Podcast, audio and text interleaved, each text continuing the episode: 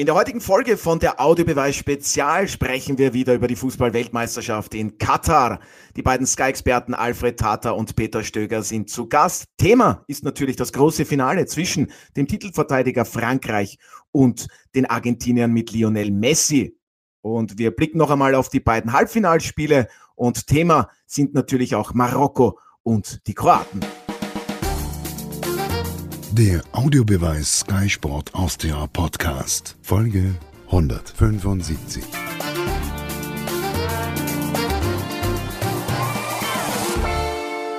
Herzlich willkommen bei einer neuen Folge von der Audiobeweis Spezial. Auch heute dreht sich bei uns wieder alles um die Fußball-Weltmeisterschaft in Katar und auch heute darf ich wieder zwei Sky-Experten als Gäste begrüßen. Zum einen ist das Peter Stöger. Servus. Hallo Peter.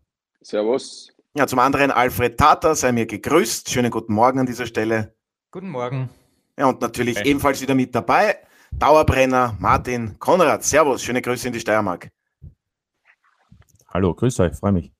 Ja, das Finale bei dieser Weltmeisterschaft steht also fest. Der Titelverteidiger Frankreich bekommt es im Endspiel mit den Argentiniern und Lionel Messi zu tun. Die Franzosen, die setzen sich im Halbfinale gegen das Überraschungsteam aus Marokko am Ende mit 2 zu 0 durch.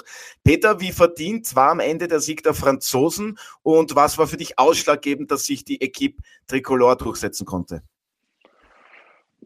Ja, ich weiß nicht, äh, also in dem, in dem Spiel gegen die Franzosen hat mich die, die Überraschungsmannschaft aus Marokko eigentlich am meisten beeindruckt, muss ich ganz ehrlich sagen. Das ist manchmal extrem komisch, dass ich dann zu Hause sitze und mir denke, äh, heute haben sie richtig gut Fußball gespielt noch, haben gegen eine sehr, sehr gute französische Mannschaft, die immer gefährlich ist, auch im Konter, äh, sehr viele offensive, positive Akzente gesetzt und hätten das Spiel nicht verlieren müssen. Also von dem, was wir gesagt haben, diese Kompaktheit, äh, die war trotzdem über weite Strecken da. Und sie waren selbst aktiv im, im Geschehen dabei. Ich sage jetzt nicht, dass es ein glücklicher Sieg war für die Franzosen, aber es hätte ohne weiteres auch anders ausgehen können. Also wenn man glaubt hat, dass es, oder wer geglaubt hat, werden wahrscheinlich nicht mehr so viele gewesen sein, weil man ja die Spiele davor gesehen hat von Marokko. Aber wer glaubt hat, dass es eine klare Geschichte wird, wurde sicher enttäuscht. Und das Finale ist natürlich trotzdem mit Frankreich gegen Argentinien, ist, ist schon einmal so ein, so ein richtig äh, krönender Abschluss, würde ich fast sagen. Ja. Ja, ganz ehrlich, hast du eigentlich den Franzosen die Daumen gedrückt oder doch dem Außenseiter Marokko oder ist es dir dann herzlich egal gewesen, wer ins Finale kommt? Äh, also ich glaube, dass äh, es ist schwer zu sagen. Also von, von Start weg habe ich mir schon gedacht, äh, ähm, Frankreich, äh, Argentinien könnte für ein Finale ähm, auch jetzt nicht nur von den, von den Namen und von den Nationen her das, das offensivere, interessantere Spiel sein, das wir uns schauen können, weil wir gedacht haben, okay, die Marokkaner äh, rühren, betonen, verteidigen, wie sie es halt machen. Aber wenn man dann gestern gesehen hat, dass ja wirklich auch im offensiven Bereich sehr, sehr viel gezeigt haben, wäre das vielleicht eine lässige Partie geworden. Aber eigentlich war es schon so, dass ich, dass ich mir dann gehofft habe, dass Mbappé auf Messi trifft, äh, die sie dann vielleicht in dem Spiel den, auch den Torschützenkönig ausmachen und vielleicht den Spieler des Turniers oder wie auch immer. Das hat schon was, finde ich. Definitiv hat das etwas und bei den Franzosen haben ja viele den Eindruck, äh, die Mannschaft von Didier Deschamps, die macht nur das, was sie muss in den gegebenen Situationen, sprich die Spielanlage, ich sage es einmal vorsichtig, ist sehr pragmatisch und ergebnisorientiert. So kennen, so kennen wir das auch schon von 2018, wo sie den Titel geholt haben. Alfred, wer gewinnt, der hat recht. So einfach ist das dann, vor allem bei einem Großereignis, oder? Es zählt am Ende nur der Titel, überhaupt keine Frage und wir leben in einer Welt, the winner takes it all, the loser standing small. Hat aber schon gesungen. Hat aber schon gesungen und es hat sich seither auch nicht verändert. Das heißt, ähm, klar, ein Semifinale ist ja nur dazu da, dass man ins Finale kommt zunächst. Und da ist Pragmatismus in diesem Sinne vollkommen richtig, auf Resultat zu spielen, weil ein Spiel um Platz drei ist zwar schön, aber interessiert in Wirklichkeit auch niemand dann am Ende außer vielleicht den Außenseiter wie Marokko. Aber natürlich ist es ein, ein, eine große Kunst, ein Team zu haben, das in der Lage ist, immer dann auch zuzulegen, wenn man unter Druck ist. Und das war man zeitweise gestern. Die Marokkaner haben in der zweiten Hälfte zum Beispiel sehr schnell auch das Spiel an sich gerissen und äh, auch offensiv gut nach vorne gespielt, vor allem über die Flügel. Aber Frankreich hat eben diese Qualität, dass sie auch hier stabil bleiben und dann noch etwas zulegen können und ein zweites Tor draufsetzen. Das heißt, für mich ist Frankreich die kompletteste Mannschaft in jeder Hinsicht. Sie könnten von Beginn an ein offensives Feuerwerk bringen, wenn sie wollten. Sie können aber auch pragmatisch spielen, so wie wir es gestern getan haben. Also von allen 32 Teilnehmern ist Frankreich für mich eindeutig das reifste Team. Ja, und ich habe es ja schon erwähnt, die Franzosen wurden genau mit solch einer Spielweise beziehungsweise ähnlichen Spielweise bereits 2018 Weltmeister im Finale gegen die Kroaten. Martin, wie gefällt dir jetzt allgemein gesehen die Spielidee von Le Bleu? Zunächst einmal finde ich es eine Weihnachtsüberraschung, dass Alfred äh, Apper zitiert. Ich habe mir eher gedacht, er ist mehr bei Helene Fischer zu Hause. Nein, Aber, nein, nein. Du das ist ja passiert. Das ist ja passiert. so, äh, und zum Zweiten, ähm, ja, aber Alfred, das ist jetzt nicht sehr mutig, wenn du, wenn nur mehr zwei Teams sind, also im großen Finale, wenn du dann am Schluss sagst, sozusagen einer Veranstaltung, welches Team das kompakteste ist. Ähm, das, das, haben wir eigentlich auch vorher schon ein bisschen herausgefunden, dass Frankreich sehr kompakt ist. Ich bin eher beim Beta, indem ich sage, das, was ich gestern bei Frankreich gegen Marokko gesehen habe, war, finde ich, aus französischer Sicht war das eher, finde ich, ein enttäuschendes Spiel, wenn man das auf diesem Niveau so sagen darf. Denn mit einer frühen Führung, also von Sicherheit, Stabilität, so was man sich eigentlich bei Frankreich in den Spielen davor und auch 2018 immer gesehen hat, das ist nicht immer Zauberfußball, das ist nicht faszinierend, aber das ist irgendwie alles sehr für den Zweck, nämlich eben zu gewinnen, ausgerichtet. Und gestern muss ich sagen, also da war auch viel Glück dabei. Und ich finde, das gibt den Argentinien die Möglichkeit, denn äh, da sind eben Spieler dabei, die vielleicht aus diesen Chancen auch dann dementsprechend erfolgreich sind. Also die Franzosen waren, finde ich, ähm, in vielen Phasen des Spiels für mich überraschend passiv und, und auch nicht so konsequent, wie man es erwartet hat und haben natürlich dann mit ihren Fähigkeiten und einer mit Fortdauer des Spiels äh, müde werdenden Mannschaft aus Marokko dann eben noch das Tor erzielt. Aber beide Treffer, das muss man vielleicht auch noch erwähnen, waren zwar irgendwie spektakulär, aber eigentlich zufällig, ja, weil der Ball ist immer zufällig zum jeweils entscheidenden Spieler zum Torschützen gekommen. Also alles in allem finde ich, ist, ist Frankreich verdient im Finale jetzt, wenn man die WM betrachtet, aber das Halbfinalspiel zählt nicht zu den besten davon. Ja, und weil du die Gegentreffer angesprochen hast, aus Sicht der Marokkaner, da haben sich die Verteidiger alle auf Kylian Mbappé konzentriert und dann stand ein Franzose alleine vor dem Tor und Ballglück war auch zweimal vorhanden. Peter, Verstehst du die Diskussionen beziehungsweise die Kritik an der Spielweise der Franzosen zu passiv? Äh, sie gewinnen manchmal, ohne richtig zu glänzen. Äh, es ist mehr möglich, auch von der Attraktivität zu unattraktiv zu passiv. Ja, also da, da, bin ich wieder bei dem Thema, wo wir uns wahrscheinlich im Kreis drehen. Also du kannst im, im Fußball findest du immer was. Also ist ja vollkommen egal. Ne? Und, und, wenn eine Mannschaft richtig gut spielt äh, und 3-0 gewinnt und fünf Torchancen liegen lässt, dann sagt man, äh, Effizienz ist dann auch nicht so da. Also man hat jetzt sechs, sieben Tore mal schießen können. Also äh, du wirst im Fußball immer was finden, wenn du was suchst. Äh, ich, ich glaube, es ist von, von allem eine, in irgendeiner Form eine, eine Mischung. Also ich, ich bin schon äh, beim, beim Fredel, wo ich sage, wenn man den, die, also die Breite des Kaders oder der Nation zumindest einmal anschaue, wenn ich mir überlege, was für eine Mannschaft überhaupt zu Hause geblieben ist, wie viele Spieler da ähm, dann verletzt ausgefallen sind, äh, was immer noch auf der Bank sitzt, äh, ist hundertprozentig die, die, die, die, beste Mannschaft. Also wenn man das ganze Team betrachtet. Ähm, bin aber auch bei Martin, wenn ich mir dann anschaue, die ähm, freue mich trotzdem, dass die im Finale sind, weil es ein paar außergewöhnliche Spieler dabei sind, die ich gerne in einem Finale sehe. Äh, wenn ich dann aber schaue, wie sie, ähm, ich jetzt nicht, äh, äh, das sind jetzt keine Jausengegner, aber, aber logischerweise, aber wenn, wenn man sieht, wie sie gestern Probleme gehabt haben gegen Marokko, wenn man auch sieht, welche Probleme sie gegen England gehabt haben, in Wahrheit, äh, auch vom Verteidigen her, also das hätte auch nicht äh, so ausgehen müssen, äh, obwohl sie in Führung waren. Also da, da ist schon für eine ähm, auf allen Positionen nicht ganz so gut aufgestellt, die argentinische Mannschaft mit ihrer Kompaktheit äh, und dem Wissen, okay, sie haben halt in 40 Spielen einmal gegen Saudi-Arabien äh, zweite Halbzeit das Spiel liegen lassen, wo sie zur Pause 3-0 führen hätten müssen. Die könnten schon mit einer großen Brust auch reingehen. Also ich, ich sehe da, ich sehe da schon ähm, auch bei der, bei der Bewertung, dass es vielleicht zwei, drei außergewöhnliche Einzelspieler gibt und bei den Argentinern vielleicht ein, zwei äh, trotzdem eher ein Plus bei Argentinien. Nicht? Und da sind wir dann bei der Kritik an, dem, an der Spielidee. Aber ich meine, so, so ganz verkehrt äh, wird das nicht machen, wenn das erste Mal nach 60 Jahren ist, der Chance hat, äh, einen Titel zu verteidigen. Ne? Also ähm, so verkehrt ja. ist das halt nicht. Ne? Die könnte in die Geschichte eingehen äh, und, äh, und, und bleibt dann halt als der Trainer da, der zweimal Weltmeister geworden ist, mit einem Spielstil, der uns Experten und den Fernsehzuschauern haben nicht so gefällt hat, damit, damit wir da auch ganz gut leben können, glaube ich. Ja, aber ich glaube, dass da der Begriff Attraktivität missbraucht wird. Ähm, Fußball ist eine Sportart, die von zwei Dingen lebt, von der Offensive und von der Defensive. Und Attraktivität wird immer nur verbunden mit Offensive. Doppelpässe vorn, herrliche Spielzüge, Finden, Triplings, bla bla bla. Niemand verbindet Attraktivität mit Defensive. Ich schon. Es ist höchst attraktiv, äh, wenn man defensiv einem Gegner nichts zulässt. Ähm, wobei gestern natürlich Marokko schon die eine oder andere Chance hat. Aber bitte, ich verwehre mich dagegen, Attraktivität nur mit Offensive zu verbinden.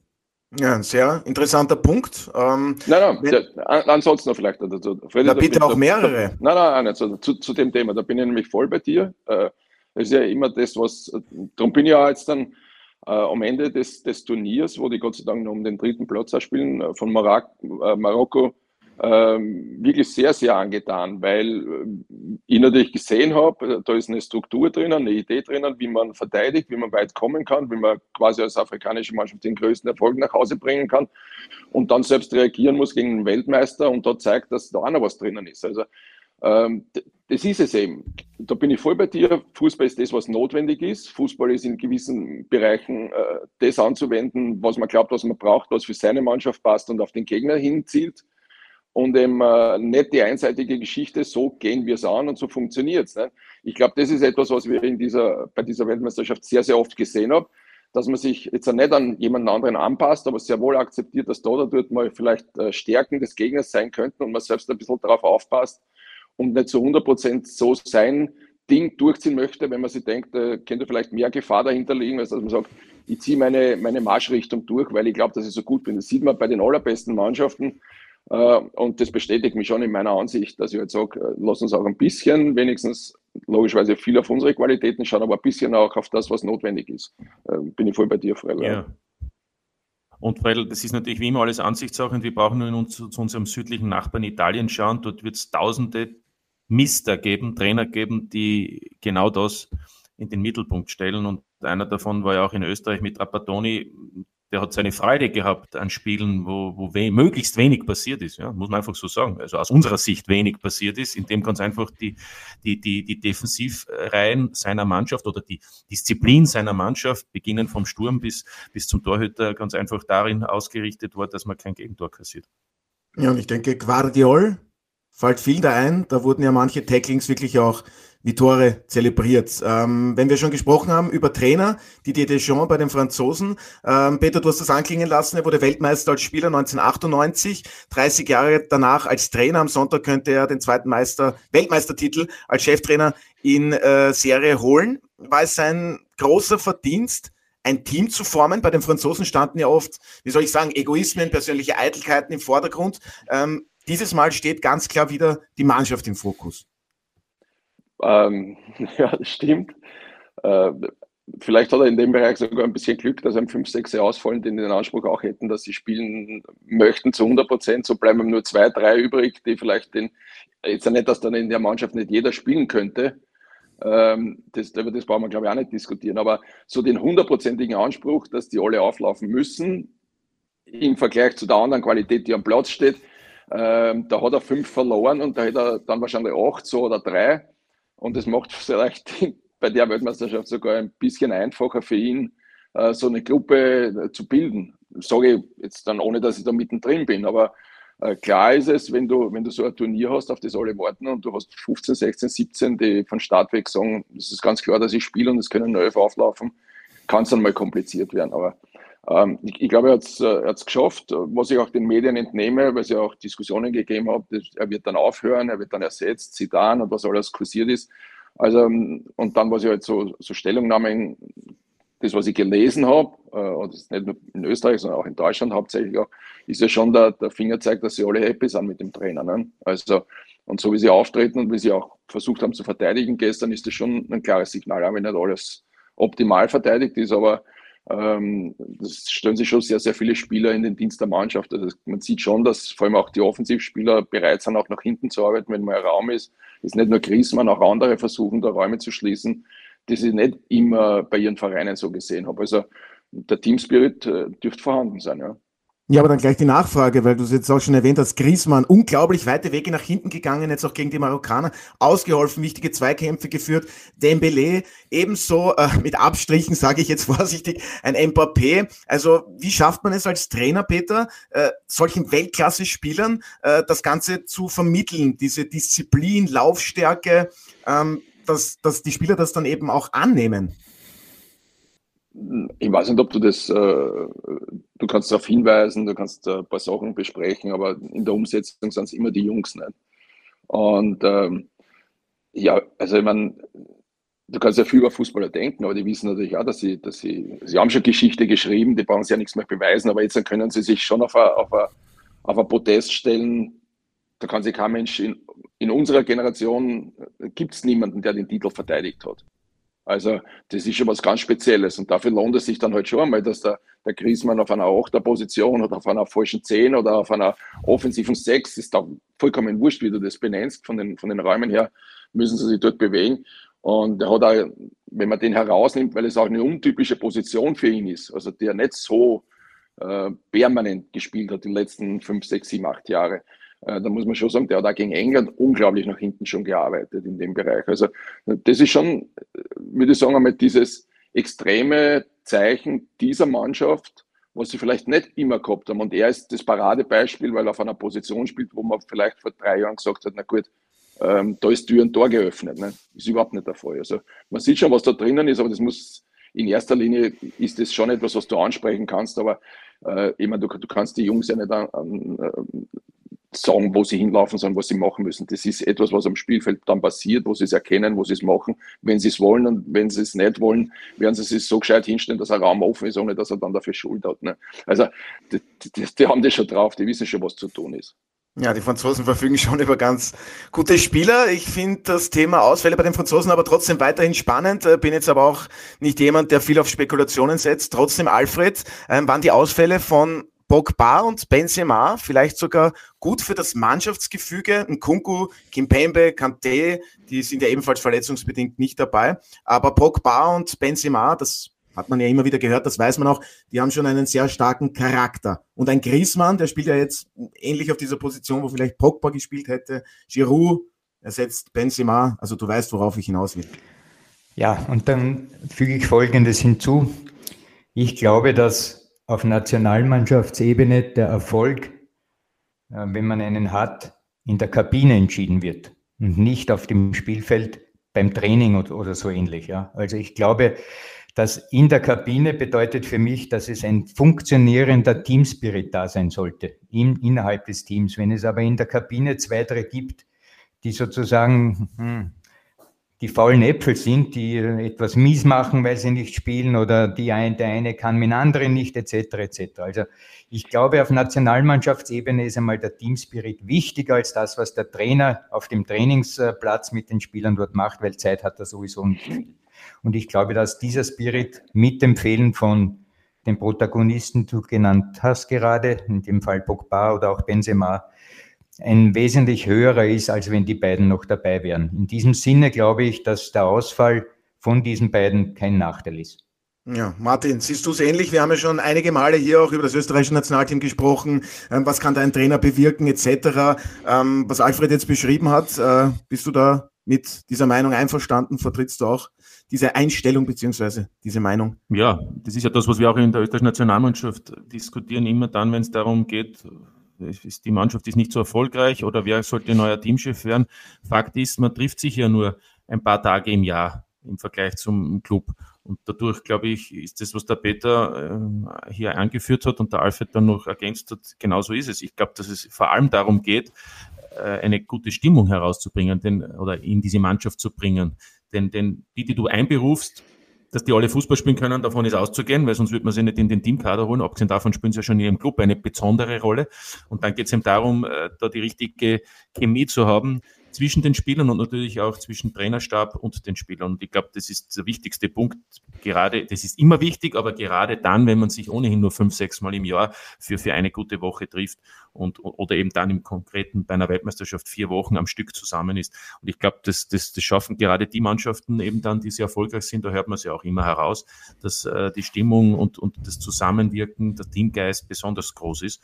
Und das hört man nicht nur in Frankreich so, sondern das hat man bei Argentinien mittlerweile schon seit Wochen gehört und, und in Marokko ohnehin. Also, oder Kroatien. Das heißt, immer dann, wenn, wenn Mannschaften erfolgreich sind, ist das ein Punkt neben natürlich der Qualität, die aber eigentlich die, die Basis ist für den Erfolg. Ja, wenn es innerhalb einer Mannschaft nicht schafft, dann kann das Team gar nicht so weit kommen bis in ein Halbfinale bei einer WM. Wichtig ist natürlich auch immer der Kapitän.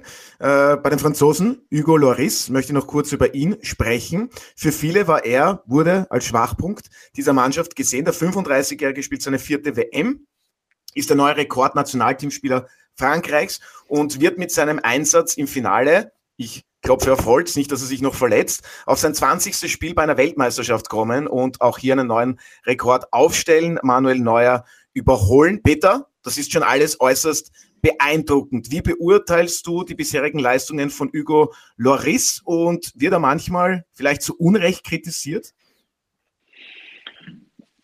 Ja, ihr, ihr kennt es jetzt schon ein bisschen. Ich bin sehr vorsichtig, äh, wenn es um, um Torhüter geht, weil das ein ganz äh, spezielles äh, Spiel ist. Ähm, ich kann davon ausgehen, was so mein Gefühl ist. Und mein Gefühl sagt mir leider Gottes auch, dass er das eine oder andere Mal ähm, nicht so 100% sicher wirkt, äh, wie ich mir das äh, eigentlich wünschen würde, sagen wir es jetzt einmal so, mit seiner Erfahrung und, und mit, äh, mit seiner äh, Routine, die er hat, wirkt es manchmal ein bisschen, ich weiß jetzt nicht, ob es, ob es äh, nicht sicher genug ist oder ob es ein Stück weit äh, zu selbstsicher oder zu überheblich ist. Ich weiß es nicht, kann es schwer beurteilen. Ich kenne ihn äh, zu wenig, auch vom Training her oder sonst irgendwas, müsstest du ja wissen, wie er normalerweise reagiert, aber so den, den aller, aller sichersten Eindruck, muss ich sagen, hat er in diesen Spielen ganz selten auf mich gemacht. Also es ist jetzt nicht so, dass er ein Unsicherheitsfaktor wäre oder so irgendwas, das brauchen wir nicht reden, dazu hat er ja viel zu viel Qualität, aber, aber ähm, in seinen allerbesten Zeiten, wie Manuel Neuer drauf war, da hat man halt dann schon gemerkt, da kann kaum ein Ball aufs Tor kommen, der nicht zu halten ist. Das, das Gefühl habe ich halt bei ihm so nicht, muss ich ganz ehrlich sagen, aber das ist vielleicht auch ungerecht und das tut mir da halt auch ein bisschen schwer. Alfred, ganz kurz, ist es vielleicht, äh, man sagt ja immer, Weltklasse-Format, das, was Hugo Loris vielleicht fehlt, wird er deiner Meinung nach manchmal unterschätzt oder vielleicht dann auch überschätzt? Puh. Ah. Ah, ja, ist das. Okay. Da kenne ich, mich nicht, kenn ich mich nicht aus. Na, aber dann, dann hilf ich dir, Alfred. Also ich habe ein bisschen ein Problem damit. Ich weiß nicht, wer das sagt, das ist ein Unsicherheitsfaktor. Der spielt seit zehn Jahren in der Premier League, ja. hat über 350 äh, Premier League-Spiele und ich sage mal so, Tottenham ist nicht irgendein Verein. Wenn die unzufrieden gewesen wären in den letzten zehn Jahren, hätten die viele Möglichkeiten gehabt, auch finanziell andere Torhüter zu holen. Also wir, wir jammern oder was heißt wir? Die, die, die das ansprechen, die du dort zitiert hast, möglicherweise, Otto, da muss ich ganz ehrlich sagen, das verstehe ich nicht. Weil wenn man so beginnt, natürlich äh, war ein Neuer vielleicht einfach ein Tor, wo man gesagt hat, da muss da mal überhaupt ein Tor erzielen. Das ist vielleicht bei Loris hat man das nie gesagt, aber wenn jetzt beginnt, das ist ein Unsicherheitsfaktor, dann ist Upamecano einer, Varan ist einer, wo, Hernandez ist einer, dann habe ich viele Unsicherheitsfaktoren. Aber nur dann, wo sind wir dann? Ja, ich meine, welche Teams sind besser aufgestellt? Ja, du also, bist dann bei der Playstation. Dann bist du bei der Playstation und nur weil ein Livakovic oder ein Bono ein paar Strafstöße halten, sind sie deswegen besser, ganz ehrlich. Also ich, ich will damit nur sagen, also ich glaube, das ist sehr ungerecht und weil wir schon bei Frankreich sind, die haben, ich habe es letzte Mal im Podcast gesagt, eine Mannschaft, die ja äh, in den nächsten Jahren auch weiterhin das Nonplusultra sein wird, aufgrund der Möglichkeiten, aufgrund der vielen Spieler, die da möglich äh, sind für dieses Team für das französische Nationalteam zu agieren. Und jetzt fehlen noch so viele und trotzdem gibt es noch immer noch mehr und es wird noch, noch, noch, noch mehr geben. Also dann wird es auch den einen oder anderen Torhüter geben, den man unter Umständen äh, einberufen könnte oder der unter Umständen auch die Nummer eins sein könnte. Und es ist trotzdem einer, der mittlerweile 35 ist. Also da kann er nicht alles falsch machen. Und äh, ich glaube, dann würden ja alle anderen, die das entscheiden, bei Tottenham und bei, bei Frankreich im Nationalteam falsch liegen oder keine Ahnung haben. Und das, davon gehen wir nicht aus, oder? Also ich gehe fix nicht davon aus und ich habe ja auch ein paar Zahlen erwähnt und das ist einfach unglaublich beeindruckend und als Unsicherheitsfaktor, sage ich dann einmal, hat es Hugo Loris weit gebracht. Einen sehr guten Torhüter haben ja auch äh, die Marokkaner. An, ja, bitte gerne. Dazu. Also das, äh, nicht, dass das falsch rüberkommt. Das, wir reden ja auf dem quasi von der, von der, von der Elite und von der, von der höchsten Qualität, die in dieser französischen Mannschaft ist. Und wenn ich dann eben hergehe und sage, ich vergleiche das, äh, dann ist es für mich so, dass es möglicherweise nicht immer hundertprozentig sicher wirkt. Ich bin schon bei dir, äh, dass, dass der Top-Tormann ist, international gesehen, in Europa gesehen. Da, da glaube ich, gibt es ja keine Diskussion.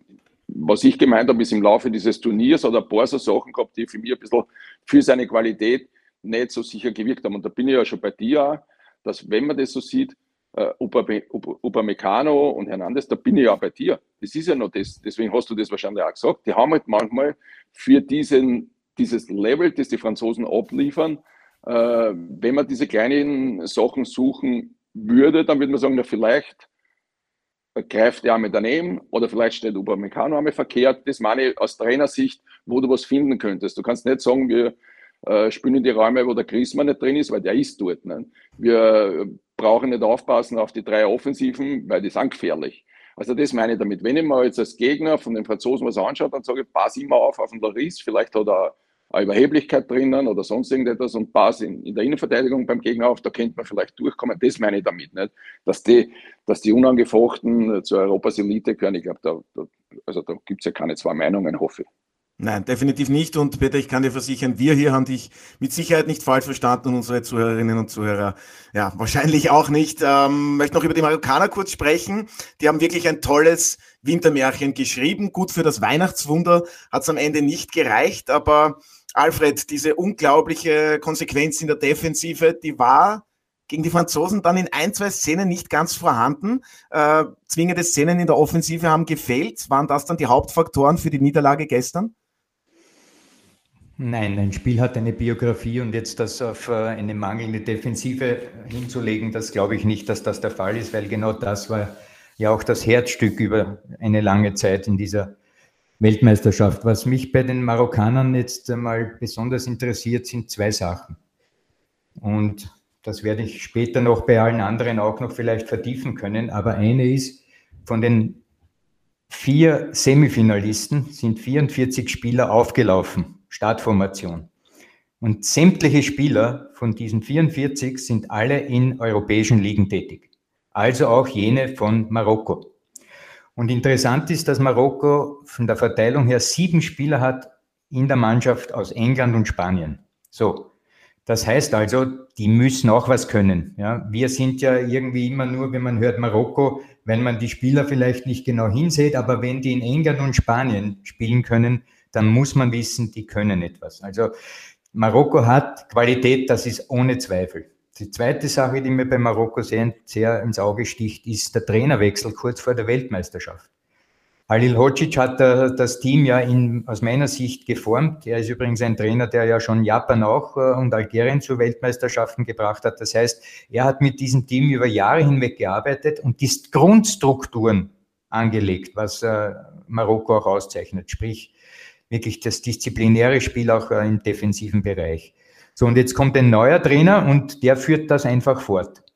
Und mit Recht führt er das fort, weil das eigene Ideen jetzt äh, präsentieren zu wollen, anstatt auf das Aufgebaute und das gut Funktionierende zu verzichten, wäre völlig fatal gewesen. In diesem Sinn muss man dem Trainer, der jetzt am Ruder ist, gratulieren. Und genauso muss man seinem Vorgänger gratulieren. Das, was Marokko gezeigt hat, ist beinharte Arbeit, glaube ich, von beiden Coaches gewesen. Und unter diesem Strich möchte ich das äh, eben in dieser Hinsicht bewerten.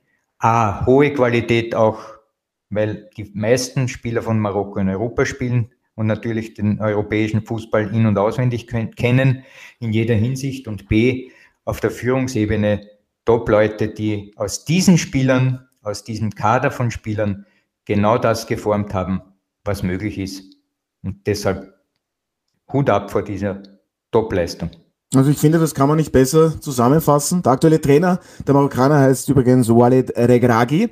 Ähm, Marokko hat es ja bei dieser WM als erstes afrikanisches Team überhaupt in ein Halbfinale geschafft. Also die Mannschaft und die Fans, die dürfen richtig stolz sein. Peter, was kann das für den afrikanischen Fußball bewirken? Alfred hat es ja jetzt schon sehr gut zusammengefasst. Also die Marokkaner, die haben eine unglaubliche Qualität. Rechts hinten Hakimi, der spielt, ja, viele kennen den Verein vielleicht bei Paris Saint-Germain. Ein Masraoui links hinten beim FC Bayern München. Ähm, Amrabat wird wahrscheinlich auch zu einem größeren Verein wechseln. Was kann das jetzt äh, für den afrikanischen Fußball bewirken, Peter? Das ist, äh, also das ist für mich äh, schwer zu beurteilen. Ich glaube, in Afrika ist, ist Fußball sowieso eine für jeden eine große Möglichkeit, quasi ähm, seine, seine Situation zu verbessern. Sieht man ja. Also ich glaube, dass, dass auch zuvor schon alle davon geträumt haben. Das ist ja auch kein Zufall, wenn du Fußballspieler da in Afrika bist, dass du in Europa Fuß fassen kannst. Das sieht man ja in, in, in nahezu allen afrikanischen Mannschaften, wie viele Spieler in Europa äh, tätig sind. Also das ist ja sowieso das Ziel.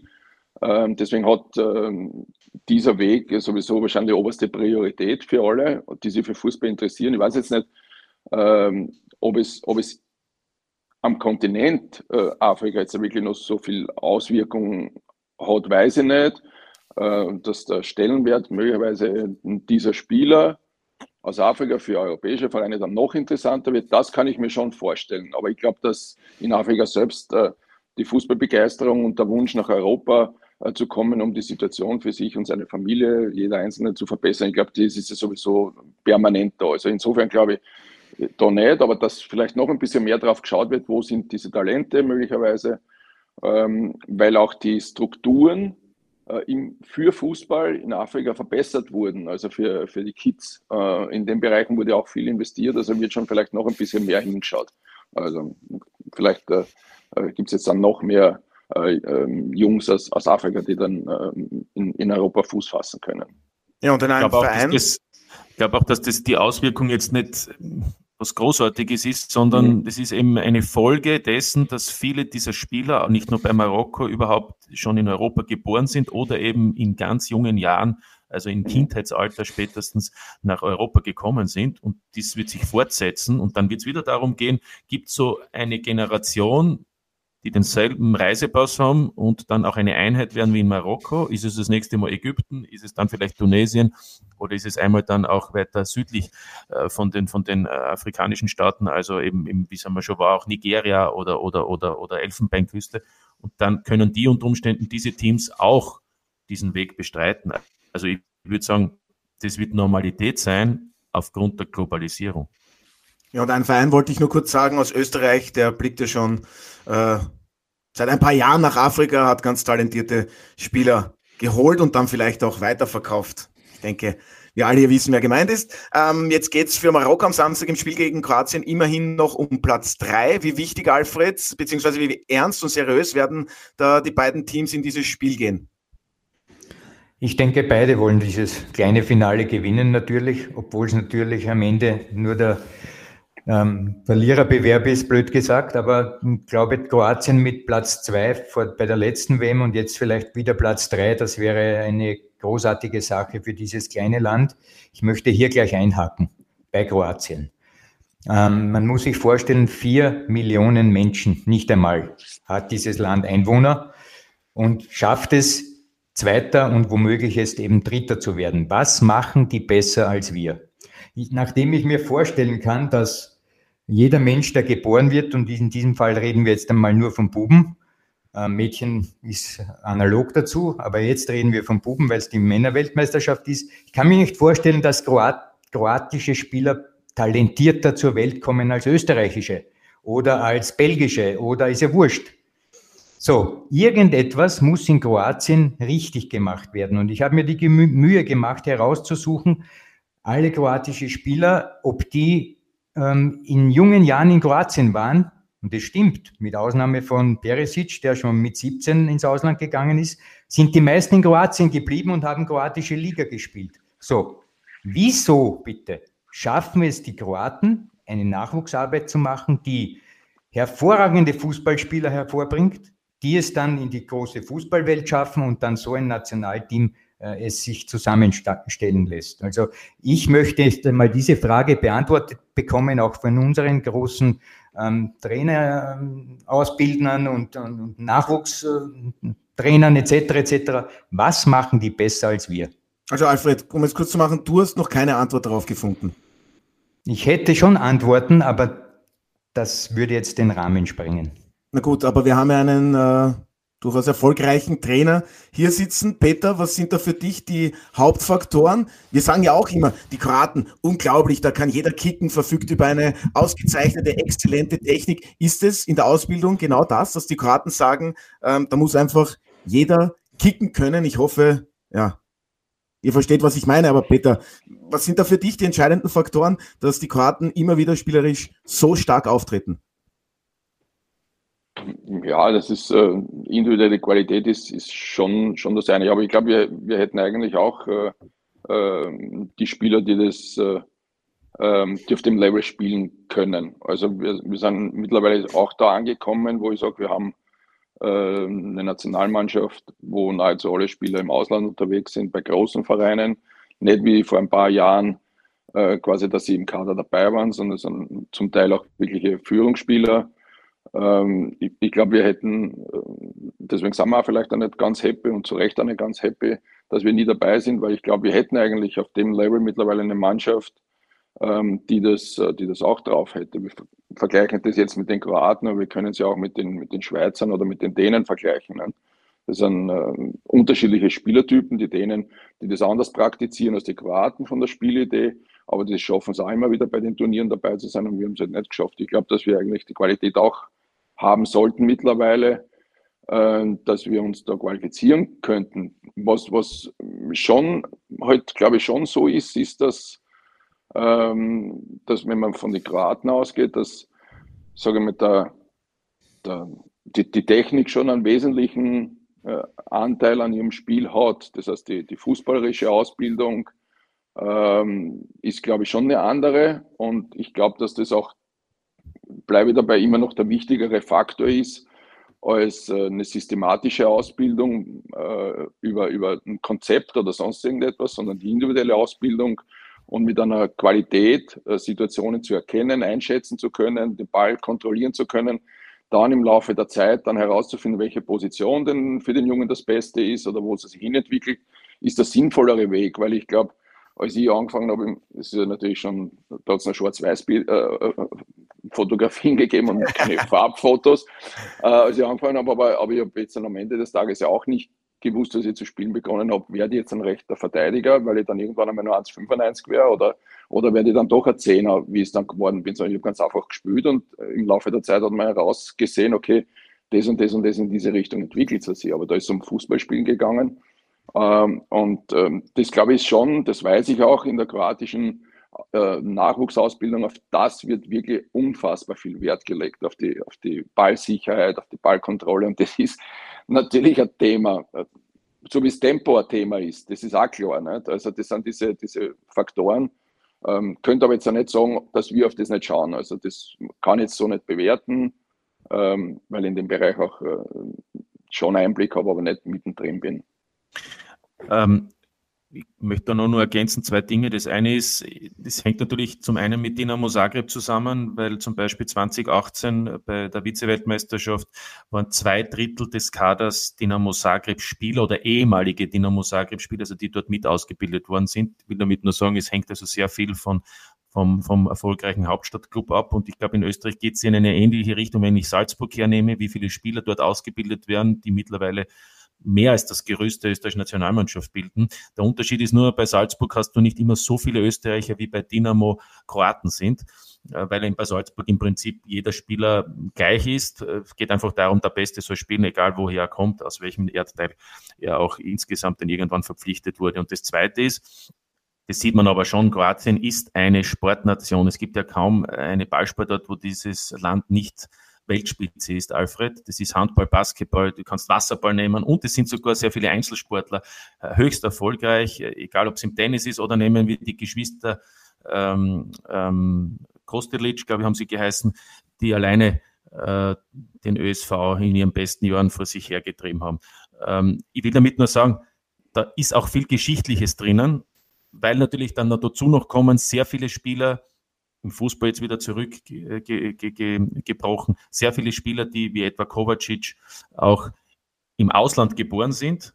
Und ich sage eben geschichtlich, viele auch aus, aus Klassen kommen, wo man eben auch einen unglaublichen Ehrgeiz hat, um etwas zu erreichen. Ja? Und geschichtlich meine ich eben auch durch den Krieg, durch die Unabhängigkeit. Das, das hört man ja auch immer heraus an den Interviews. Und ich glaube, da sind wir natürlich nach 70 Jahren, sage ich mal, mehr oder weniger immer mehr Wohlstand. Geht es natürlich bei vielen äh, vielleicht äh, nicht ganz so intensiv zu, um das jetzt ein bisschen auf eine andere Ebene zu bringen. Oder zumindest höre ich das immer bei vielen kroatischen Spielern, was es bedeutet, äh, hat überhaupt diese Karriere zu starten. Ja, das, das möchte ich kurz noch ergänzen. Wenn man jetzt in die deutschen Medienszene blickt, dann wird jetzt sehr viel über das Ausscheiden philosophiert, ähm, was Deutschland betrifft. Und der Hauptfokus ist plötzlich wieder im Nachwuchs. Ähm, natürlich wäre der Nachwuchs nicht schuld gewesen, unter Anführungszeichen, wenn man Weltmeister geworden wäre, dann wäre das der super Trainer gewesen oder die super Spieler. Aber jetzt, wo man ausgeschieden ist, ist plötzlich der Fokus auf den Nachwuchs und da heißt es jetzt, ja, wir müssen mehr beißen lernen. So, und da, da sieht man wieder schon, dass zu Beginn der Debatte die falsche Richtung eingeschlagen wird. Ja, Leidenschaft, Mentalität, das sollte eigentlich immer Grundvoraussetzung sein. Ich denke, da habe ich dich jetzt dahingehend richtig interpretiert. Ja, interpretieren kannst du mich immer. Du kennst doch. Ob richtig mein, oder falsch ist die Frage. Du kennst mein Drei-Ebenen-Modell, ja. Werkzeugebene, Verhaltensebene, Steuerungsebene. Und die Steuerungsebene ist das, wo hier jetzt plötzlich, wir müssen beißen, kämpfen, blablabla.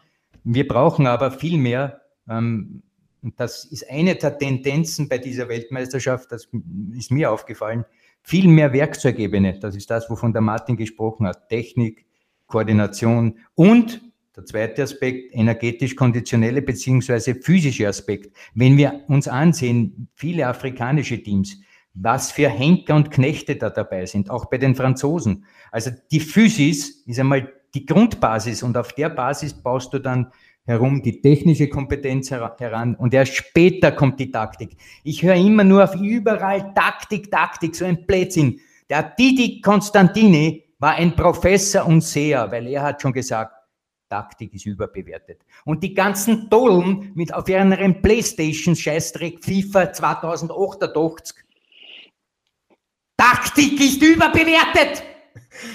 Gut, haben wir es doch noch geschafft, dass Alfred Tata im heutigen Podcast etwas emotional geworden ist. Wollten wir eigentlich gar nicht. Ich wollte noch auf Luka Modric hinaus, 37 Jahre alt. Wir hoffen, wir sehen ihn noch einmal bei dieser WM im Spiel um Platz drei. Und jetzt haben wir über Marokko gesprochen, über Frankreich. Wir haben auch über die Kroaten gesprochen. Es fehlt noch der zweite Finalist, der heißt Argentinien. Der zweifache Weltmeister setzte sich im Halbfinale gegen die Kroaten deutlich mit drei zu null durch. Peter, was haben die Argentinier eigentlich besser gegen die Kroaten gemacht als zuvor noch die Brasilianer?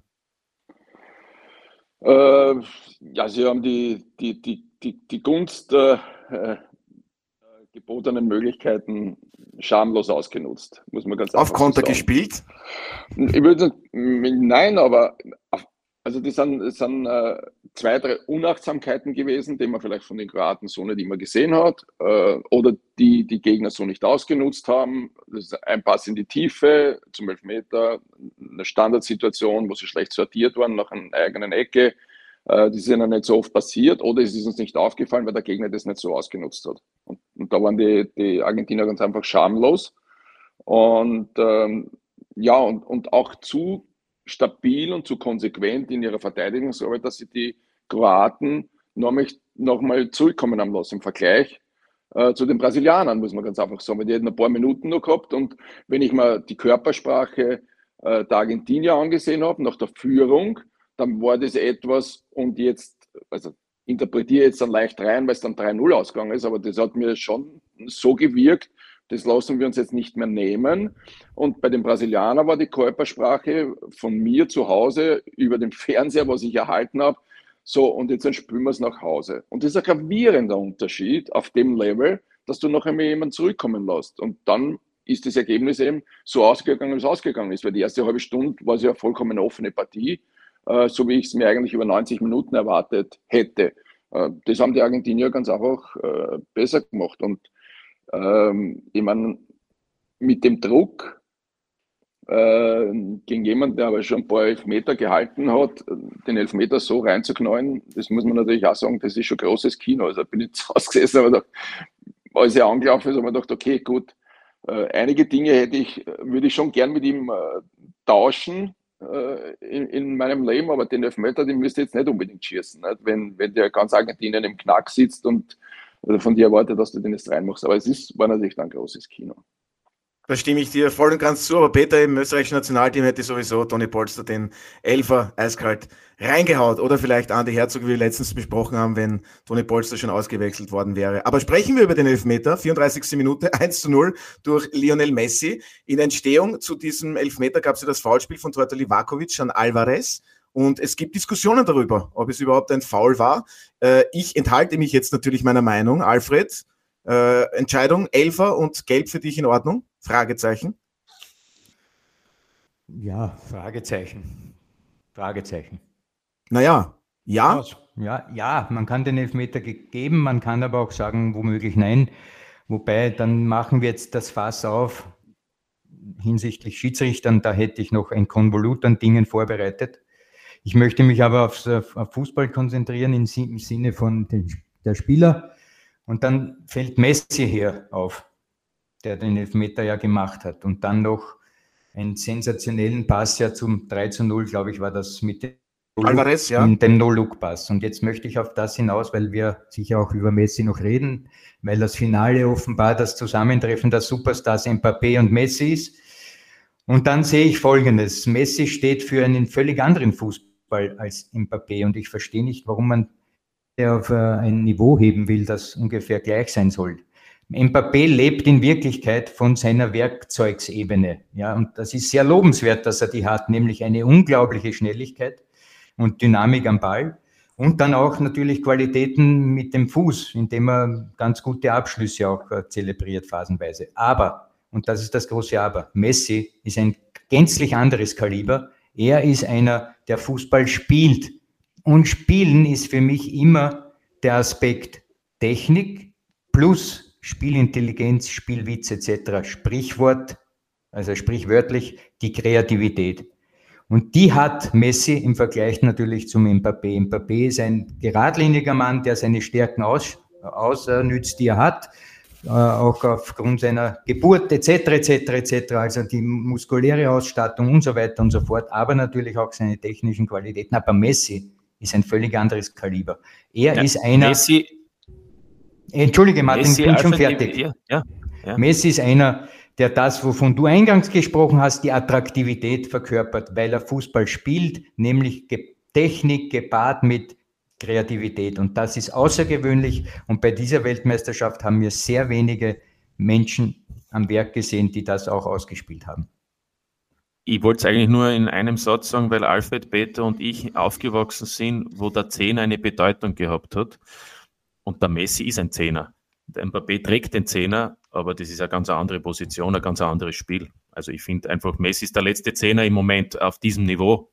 Mir fällt kein anderer ein. Vielleicht kommt wieder mal einer, aber da müssen das auch die Akademien zulassen. Und um auf den Strafstoß noch zurückzukommen, also wenn man darüber zu diskutieren beginnt, dann muss man schon langsam aufhören mit dem Fußball. Denn das oberste Prinzip ist, dass einer den Ball spielen muss. Und das war der Angreifer.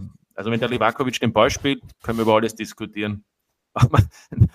Der kommt raus, trifft keinen Ball, sondern nur den Gegenspiel und dann vielleicht nur zu sagen, der, der Stürmer ist schuld, der im vollen Tempo kommt, der dann, dann, also das ist äh, ein Musterbeispiel für einen Strafstoß oder für ein Foulspiel, das übrigens überall gepfiffen wird und auf einmal wird dort diskutiert von natürlich hauptsächlich kroatischer Seite. Wir haben gelesen, auch mexikanische Schiedsrichter und so sagen, ja gut, wundert mich nicht, wenn ich gestern den mexikanischen Schiedsrichter gesehen habe, der hat ja glaubt, der ist bei einer anderen Sportart. Also, da waren ja, gestern, die, er hat seine gelbe Karte ja, vergessen. Naja, da waren ja gestern, da waren ja gestern unzählige Gelbe und dann teilweise mit der Stollen, mit den Stollen voraus, wo man ja bei uns in Europa jeder schon sagt, das ist ja dann schon rotverdächtig. Also gestern waren ja, waren ja, also da waren ja Fouls dabei, ich weiß nicht, was da los war. Aber gut. Gut, wollen wir, wollen wir nicht Ein, weiter noch, Martin, Martin, Martin, Martin ich bin voll bei dir. Für mich auch ganz klarer Elfmeter, weil Ball weit und breit entfernt ist, also gar keine Chance. Ähm, aber es ist ja zum Beispiel auch so, einen Satz noch zu, äh, zu, zu Frankreich und Marokko, dieser Elfmeter, den da gestern gesehen hat, wo äh, wo er falsch spielt, gehen wir dann Hernandez mit gelber Karte äh, im Strafraum der Franzosen. Ist für mich am Ende des Tages äh, Ball mehr dabei, muss er auch elf Meter geben. Also, aber er hat zuvor ja den Ball gespielt und es war dann keine unnatürliche Ausschrittbewegung. Ähm, aber ja, natürlich ist auch strittig, also, diskussionswürdig, bin ich schon bei dir, mein, Peter. Meiner ja? Meinung nach, also es ist, es ist nicht immer alles äh, ähm, ja. Äh, so zu Gestern bewerten, wie es ist, aber bin ganz bei dir, Peter. Waren, waren natürlich 100 Situationen, dass, dass das Spiel 11 gegen 11 ausgegangen ist, ist auch ein gespielter Witz.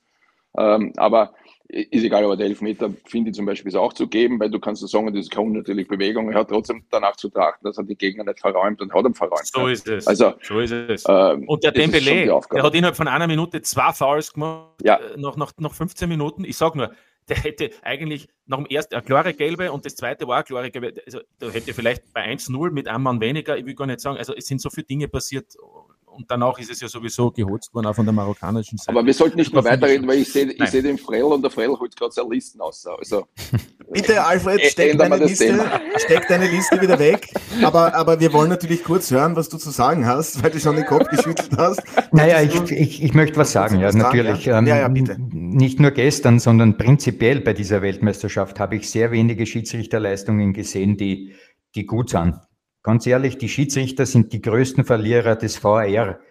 Und ähm, natürlich kann man nicht sagen, der VR hat Vorteile, aber die Schiedsrichter auf dem Spielfeld sind mittlerweile, also das, das, da waren Schiris dabei, das ist eine Katastrophe. Und wenn nicht bald einmal endlich der Schlüssel gefunden wird bei der FIFA, für diese ständige Reklamiererei und Kepplerei mit dem Schiedsrichter. Also das ist ein, ein, ein, ein, eine, eine Epidemie geworden. Da ist Corona ja ein Heuschnupfen, was da auf dem Spielfeld passiert mit, mit, mit, den, mit den Spielern. Egal welche Entscheidung, eine Rudelbildung und Schimpfen und Touren. Da bin ich ganz bei dir, Alfred, da möchte ich aber hervorheben, Grauslich. wären alle Spieler so wie die Japaner und Südkoreaner, da wurde kein einziges Mal reklamiert, dann wäre der Fußball um einiges besser, äh, sage ich. Das hat, ja, das hat nämlich mit Erziehung, Respekt äh, und auch Mentalität in weiterer Folge zu tun. Also bitte, liebe Weltklasse-Spieler und alle anderen auch, nehmt euch ein Beispiel an den Japanern und Südkoreanern. Und na, meine ich wirklich ernst. Äh, mich hat's auch ja, geärgert. Der Albert Alfred, war ja als Spieler immer einer der ruhigsten, wie wir Total ruhig und Emotionen gehören ja äh, zum Fußball trotzdem dazu. Also wir wollen ja dann auch beides haben, aber diese Reklamationen beim Schiedsrichter, die können wir wirklich dann bald nicht mehr sehen. Da gebe ich dir recht, Alfred. Ich möchte noch ganz kurz bei dem Thema bleiben. Defensive Kompaktheit, was sind die Lehren, was sind die Trends bei einer WM? Jetzt brauchen wir nicht alles aufzählen. Ja, ich finde, der Torhüter, der war schon immer wichtig. Klar, der spielt äh, seit Manuel Neuer immer eine wichtigere Rolle. Das Spiel über die Seiten, kompakte Defensive. Die Argentinier, die können auch ausgezeichnet verteidigen, kommen aber in der Offensive auch zu vielen guten Tormöglichkeiten. Und jetzt ein wenig überraschendes Fazit, Peter, um einen WM-Titel zu gewinnen, äh, braucht es im Team einfach in der Offensive Spieler mit Weltklasse-Format. Siehe, wir haben es ja schon vorher gehört durch Alfred, äh, Fra bei Frankreich, Mbappé und Argentinien mit Messi. Das bleibt einfach ein Gesetz im Fußball. Ja, also du, du brauchst schon alles. Das ist ja klar, wenn du, wenn du einen Titel erreichen willst, dann brauchst du alles. Dann brauchst du eine funktionierende Defensivarbeit, du brauchst aber natürlich äh, in den meisten Fällen auch äh, Jungs, die kreative Lösungen haben. Du, brauchst Umschaltmomente, du brauchst Tempo nach vorne, du brauchst aber auch äh, Spieler, die äh, einen kompakten Riegel auseinandernehmen können. Du brauchst einen Plan B, meiner Meinung nach, was ich immer sage, du brauchst einen neuen, die da drinnen steht im Idealfall. Das, du kannst Weltmeister werden mit Giroud, der nicht einmal aufs Tor schießt wie vor vier Jahren und du kannst der Weltmeister werden mit einem Giroud, der vielleicht äh, im Finale zwei Tore macht und Schützenkönig wird. Dieselbe Position, unterschiedliche Zugänge, unterschiedliche Gegner, unterschiedliche Möglichkeiten und Situationen, die du brauchst, um das Spiel zu gewinnen. Und du musst diese Lösungen und Ideen und Qualitäten in deinem Kader haben, wenn du das leisten kannst. Ähm, das ist das, was ich, und die Grundidee hast du halt dann mit minderer Qualität, aber das solltest du auch im Kader haben. Das ist mein Zugang. Also äh, ich finde, es, es, wird wieder notwendig sein, dass du halt über die Leute sprichst, die, äh, die, die Tore schießt. Also ich, ich glaube, was, was ich für mich wahrgenommen habe, dass es nicht zwingender eine falsche Neun sein muss, die da im, im, in der Spitze von drinnen spielt, sondern kann sein, aber es ist gut, wenn es nicht funktioniert, dass du eine richtige Neun hast. Wir reden über Flankenspiel und haben da keinen Neun drin. sehr spannend. Dann wird es schwierig. Äh, da, na, dann wird es schwierig, weil da kommst du übers Zentrum. Zentrum macht, Verdichtet. Äh, macht der schlechteste, schlechtest organisierte Gegner zuerst zu, wenn er nicht äh, alles falsch macht. Also das, das, brauchst du alles. Und du brauchst intelligente Spieler, die im Zentrum die Verantwortung haben, zu verteidigen. Vorwiegend für die guten Mannschaft, vor allem die Restorganisation zu organisieren. Oft ist es ein Thema der Vororganisation, dass du in viele Kontersituationen gar nicht reinkommst, weil es vorweg schon geklärt ist. Äh, oft ist es ja so, dass du dann Kontersituationen in letzter Sekunde lösen musst, weil du vorher die Organisation nicht so gehabt hast, wie es hast. In den meisten Fällen, wenn es gut organisiert ist, fällt dir das gar nicht auf, dass es eine Kontersituation gegeben hat, weil es äh, im Keim erstickt wurde. Aber am Ende des Tages, finde ich, hat, äh, hat man, äh, habe ich nichts gesehen, was ich nicht irgendwann einmal schon wo gesehen habe die letzten Jahre. Also der Fußball wurde, der Fußball wurde wenig überraschend nicht ja. neu erfunden. Und um bei den Argentiniern zu bleiben, Alvarez und Messi äh, sind ja da das neue Traumpaar. Äh, Alvarez traf gegen die Kroaten doppelt, hält bei fünf Treffern, Messi bei fünf Toren und vier Assists. Und wir dürfen ja nicht vergessen, Alfred, ein Lionel Messi hat nach der Finalniederlage gegen Chile bei der Copa America inklusive verschossenem Elfer 2016 seine Nationalteamkarriere beendet. Ähm, er entschied sich dann glücklicherweise noch einmal um. Im vergangenen Jahr wurde der Titelfluch im Nationalteam mit dem Sieg bei der Copa America beendet. Äh, ganz ehrlich, Alfred, hättest du Lionel Messi so einen Auftritt bei der Weltmeisterschaft zugetraut? Der Herbst war ja schon, ich sage mal, vielversprechend bei Paris Saint-Germain. Aber hättest du ihm so einen Auftritt zugetraut? Ähm, nein, hätte ich ihm nicht zugetraut. Aus einem einfachen Grund. Ich habe das schon einmal erwähnt.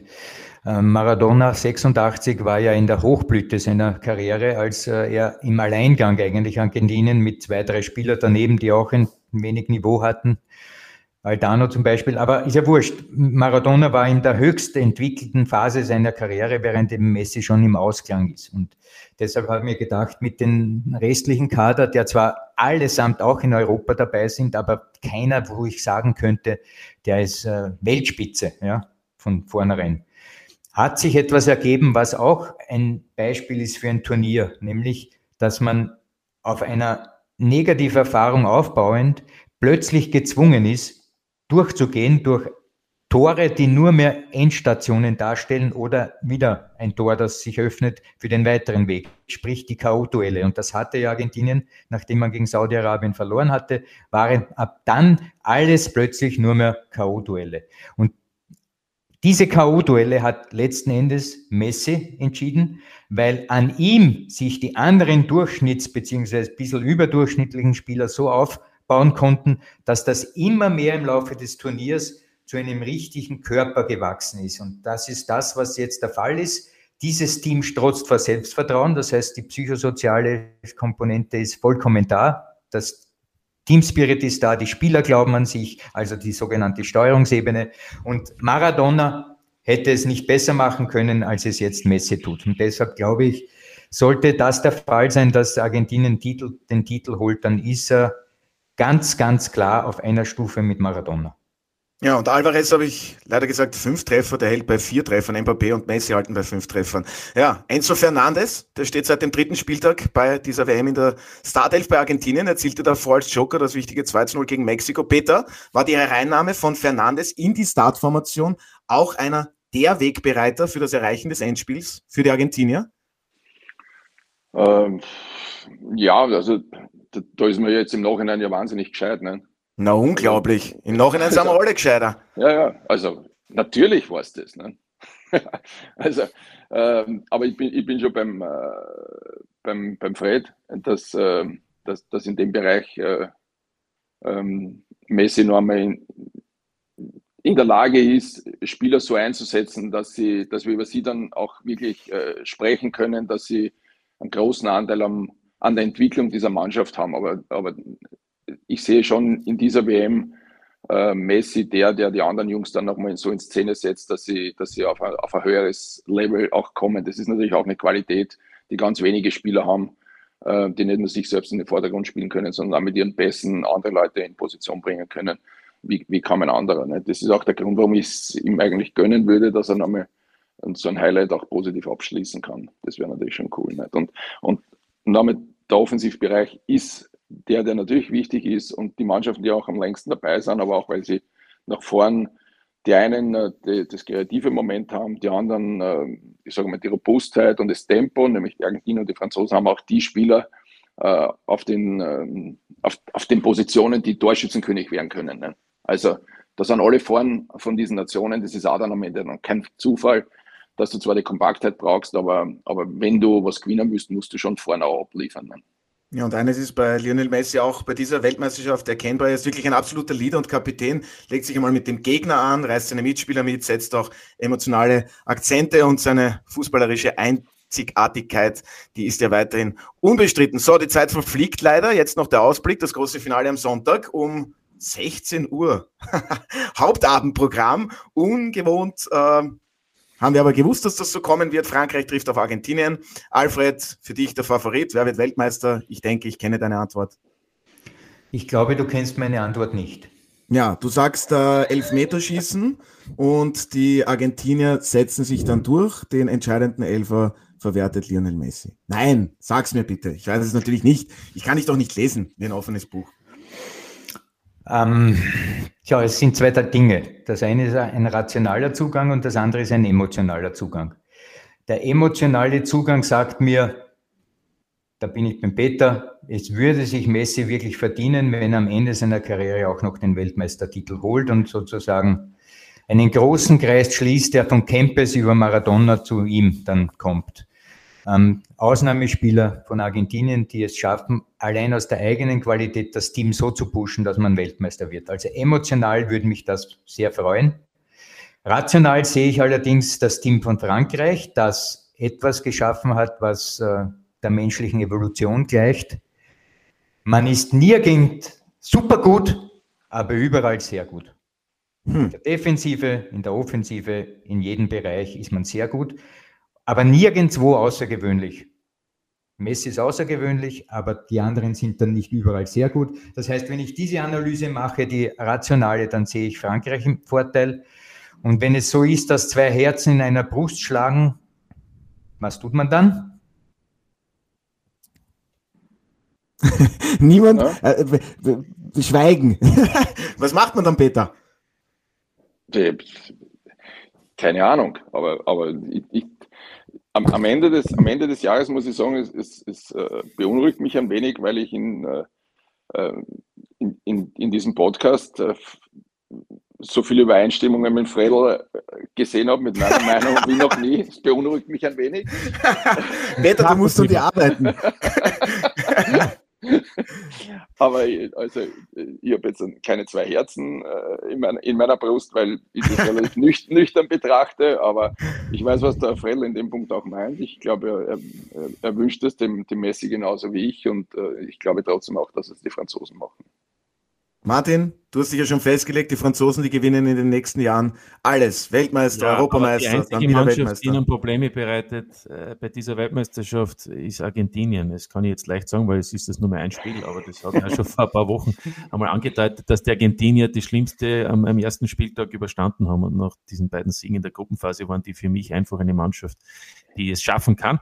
Und ich traue es ihnen noch zu. Also wenn Frankreich so spielt wie gegen Marokko, dann traue ich es Argentinien zu, dass sie am Ende ähm, Weltmeister werden und zwar dann zum dritten Mal, wenn ich das richtig im Kopf habe, nach 78 und 86. Gut, und mich hat keiner gefragt, also emotional würde ich dann auch sagen Argentinien und ähm, leistungstechnisch sage ich auch Argentinien, die werden das Finale mit 1 zu 0 gewinnen und der Torschütze lautet Fernandes. So, äh, möge der Bessere gewinnen. Wir freuen uns auf jeden Fall bereits auf das Finale am Sonntag. Bitte, Entschuldigung, Martin. Die Maria gibt es auch noch. Nein, der kommt dann von der Bank. Das heißt dann, der Joker sticht.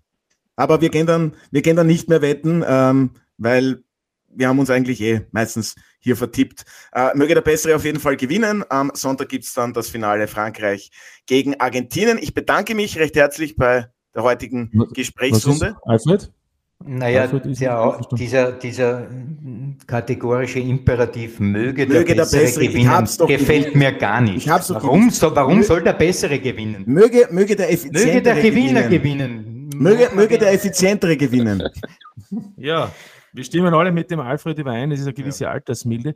Otto, ich, ich crash jetzt noch einmal, weil wir den Peter jetzt schon seit drei Wochen nicht gehört haben. Ja, wegen Austria. Mir würde, mir würde den Peter schon noch interessieren, wie er sieht, dass sein Nachfolger auf der Trainerbank bei der Wiener Austria. Habe ich jetzt gerade vergessen.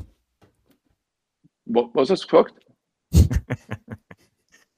wie du das bewertest, dass der Nachfolger auf der Trainerbank bei der Austria, dein Nachfolger, auch schon Geschichte ist. Also der Zeitpunkt war, wie gesagt, der Zeitpunkt war für mich überraschend. Äh, und ähm, ich habe jetzt äh, nicht so viel Einblick, wie ihr möglicherweise glaubt. Ähm, deswegen gehe ich auch davon aus, dass, ähm, dass es aufgrund der Meinungsverschiedenheiten oder der, der, der Nichtkommunikation dann zu dieser Entscheidung gekommen ist. Also alles das, was ich halt in den, in den Wochen davor gelesen habe, war jetzt dann nicht äh, Harmonie geprägt, sagen wir es jetzt einmal so. Ne? Und deswegen wird man dann diese Entscheidung getroffen haben. Aber für mich war sie auch überraschend. Aber erwartest du jetzt eher stürmische Zeiten bei der Austria, was die Fans betrifft? Also das, da kann ich auch nur das sagen, was ich, was ich quasi netztechnisch lese, aber da sollte man halt dann am Ende auch immer ein bisschen vorsichtig sein. Äh, es, es, es, man hat zumindest den Anschein gehabt, dass, äh, dass diese äh, die Fan-Community mit, äh, mit, den, mit den Leistungen trotzdem einverstanden war. Ähm, was man in der Zeit, als ich noch dort war, das ist noch nicht so lange her, überhaupt nicht verstanden hat. Also, und es hat sich aber die wirtschaftliche Basis nicht wahnsinnig verbessert, obwohl die Investoren dazugekommen sind. Ist immer noch schwierig. Aber man hat, man hat es fantechnisch verstanden, kleinere Brötchen zu backen und war auch damit einverstanden. Ne? Ähm, das ähm, wird der Nachfolger jetzt so wahrscheinlich nicht mehr haben, weil diese Harmoniegeschichte äh, jetzt halt nicht da ist. Das heißt, wenn man ähnlich abliefert, äh, wird es wahrscheinlich eine ganz andere Bewertung bekommen, als, als wie es jetzt ist. Ne? Also so würde ich jetzt einmal so einschätzen, aber ich kenne äh, jetzt dann, nicht so den, den Fanzugang auch so. Es ist der, der Mannschaft halt in Wald, ist es, ist es zu wünschen, dass sie weiterhin den Support kriegen, ne? weil das ist etwas, äh, äh, was schon speziell war. Ne? Also ich habe das ja gesehen, als wir den Zuspruch so nicht gehabt haben. Ähm, das hätte den Jungs auch gut getan. Ne? Also wenn man andere Diskussionen zu dem Zeitpunkt auch noch gehabt, wie, wie, wie Covid und 3G-Regeln, wo dann niemand gekommen ist und nur protestiert hat auf das und, und, und jetzt war im Abo-Verkauf gut und, und Mitgliederverkauf hat sich sehr, sehr gut entwickelt. Das war schon ein Zeichen, dass man das akzeptiert, dass man nicht ganz vorne dabei sein kann. Ne? Ja, und noch eine letzte Frage, weil Manfred Schmidt dich ja ganz gut kennt und umgekehrt hat er unter dir auch als Co-Trainer gearbeitet. Hast du schon Kontakt mit ihm gehabt? Ähm, hast du mit ihm telefoniert? WhatsApp-Nachrichten geschrieben? Nein, Wie geht's ihm? Nichts. Gar nichts. Nein. Okay. Gar also hätte ich fast in, noch. In jegliche Richtung, ja. Ja, hätte ich fast noch auf das Thema vergessen. Danke, Martin, auf jeden Fall. Und dann bedanke ich mich jetzt wirklich recht herzlich bei meiner heutigen Gesprächsrunde. Sage vielen Dank an Peter, Alfred und Martin. Es hat wirklich wieder sehr viel Spaß gemacht mit euch. Danke. Danke. Danke auch. Und das seht ihr diese Woche auf Sky. Ja, und für Sie, werte Zuhörerinnen und Zuhörer, habe ich an dieser Stelle noch einen Podcast-Hinweis in eigener Sache. Der Audiobeweis Spezial meldet sich noch einmal am Montag, dem 19. Dezember. Nach dem Finale zu Gast sind dann die beiden Sky-Experten Hans Krankel und Marc Janko. Da wird auch sicherlich noch reichlich diskutiert werden. Da freue ich mich schon darauf. Für heute darf ich mich von Ihnen verabschieden. Vielen Dank wie immer fürs Zuhören. Genießen Sie noch die vorweihnachtliche Zeit. Ich wünsche Ihnen noch einen angenehmen Tag und bis zum nächsten Mal bei der Audiobeweis Spezial. Das war der Audiobeweis. Danke fürs Zuhören.